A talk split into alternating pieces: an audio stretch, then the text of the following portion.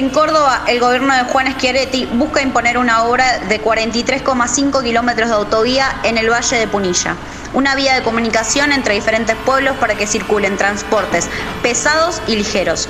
Una vena abierta que no nos llevará al progreso, sino que afectará 172 hectáreas de bosques nativos, a la reserva hídrica de los gigantes y el cruce de los ríos Yuspe y Cosquín. Debe, el progreso no puede estar reñido con el cuidado de la ecología, por eso se tiene que cumplir para hacer cualquier obra todos los pasos que establece la ley de ambiente, para que también todos puedan opinar y para que después la, Secretaría de Ambiente, que es la autoridad de aplicación de la ley, tome las medidas que corresponden y la resolución que corresponde, habiendo escuchado a todas las campanas. Creo que eso es lo importante, porque reitero, el progreso no puede estar reñido del cuidado del medio ambiente y la ecología. El pasado lunes 23 de agosto, la Secretaría de Ambiente le dio la licencia para avanzar con el proyecto. Gran parte de las comunidades y las localidades cercanas por donde pasarían las rutas las rechazan.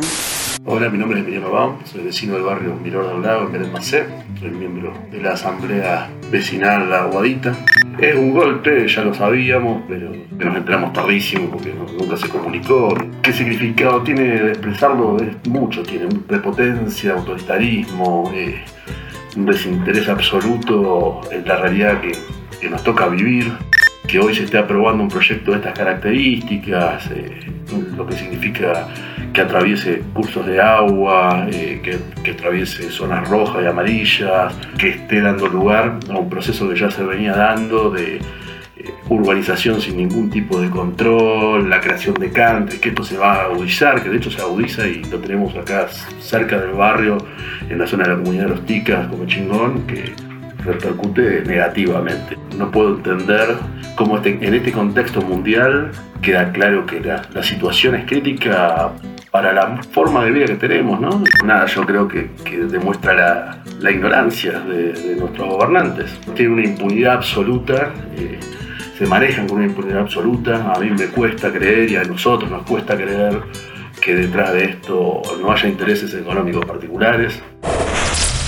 En 2018 el pueblo cordobés se negó al primer intento de construir la autovía de montaña, ya que el 70% de su trazado amenazaba al bosque nativo. La comunidad organizada de las distintas localidades no quiso dejarlo pasar y sigue alzando la voz.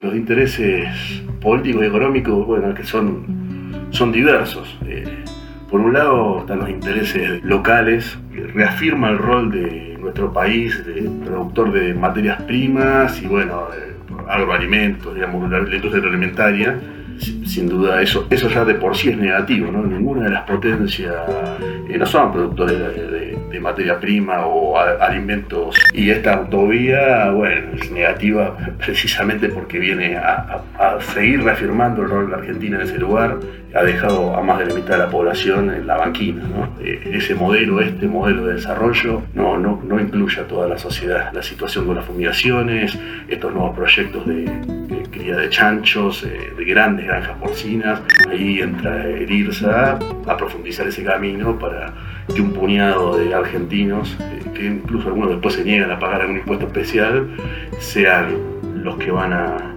enriquecerse a costa de nuestra salud, exportando a través de estas autovías. ¿no? Lo que se sabe hoy por hoy en Viale de la zona, en esta zona aproximadamente son 50 viviendas que sean expropiadas. Hay otro punto que no se está teniendo en cuenta y que nosotros acá sí lo vemos muy claro, eh, las, las casas linderas. Hay casas que les queda el patio prácticamente abajo de la autovía, digamos. eso es terrible y eh, bueno, hay gente que, que, haciendo uso de su derecho constitucional de tener una casa, de eso no sabemos cómo lo va a resolver el gobierno, es parte de los puntos que tenemos esta lucha, ¿no? De defender esos derechos de, los vecinos que, están en esta situación. Realmente excede hasta 50 viviendas. Estas obras traen más pesar al ambiente de la provincia que ya sufre una pésima gestión ambiental. Nos quedan menos de 360.000 hectáreas de bosques nativos donde antes habían 12 millones. Mi nombre es Fernando Barri, soy biólogo y pertenezco a la Asociación de Amigos del Río San Antonio, que es una ONG que hace muchos años viene luchando en defensa de los bosques nativos en la Sierra de Córdoba. El estudio de impacto ambiental que se hizo para el proyecto de autovía de montaña en el Valle Punilla es un, estudio de impacto ambiental realmente muy, muy defectuoso que no considera un montón de impactos socioambientales que va a traer una obra de esta envergadura. Por eso, digamos, desde tantos organismos científicos, técnicos, asambleas socioambientales y las ONG lo han criticado fuertemente, han señalado muchos aspectos donde el mismo no muestra realmente lo que va a ocurrir.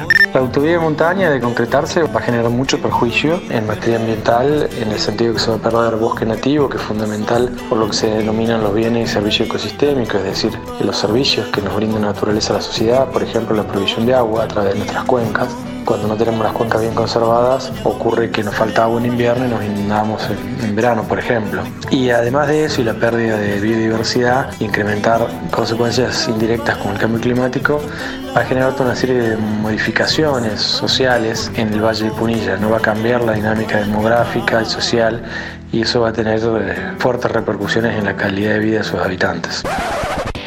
En mayo se llevó a cabo una audiencia pública que era no vinculante, donde expusieron más de 500 personas y el 90% se opuso al proyecto. ¿Cómo se puede montar semejante barbaridad? Tal vez con el apoyo de grandes corporaciones. Lamentablemente el proceso de audiencia pública que se realizó, si bien nos permitió participar y dar todas las voces en contra en ese sentido, más del 90% de los expositores estuvieron en contra, resultó un mero trámite administrativo, lo cual demuestra que la Secretaría de Ambiente funciona como una escribanía del poder de turno, ¿no? Y eso es lamentable, que los procesos participativos no sean realmente democráticos y no se tenga en cuenta la opinión de la ciudadanía y de, de los expertos en la materia. Lamentablemente el gobierno no nos da otra alternativa que buscar otros medios para reclamar y participar, dado que las audiencias públicas a pesar de que masivamente rechazan este tipo de proyectos, terminan siendo aprobadas. Entonces nos queda a los, a los ciudadanos que vamos a ser afectados por esta obra seguir reclamando por medios administrativos, judiciales y en la calle, en la calle como hacen la mayoría de las organizaciones sociales que le demuestran al gobierno la, la necesidad de un cambio profundo. ¿no? La Asamblea Ambientalista y la comunidad científica no dejará de luchar. Hay una consigna clara, no a la autovía. autovía.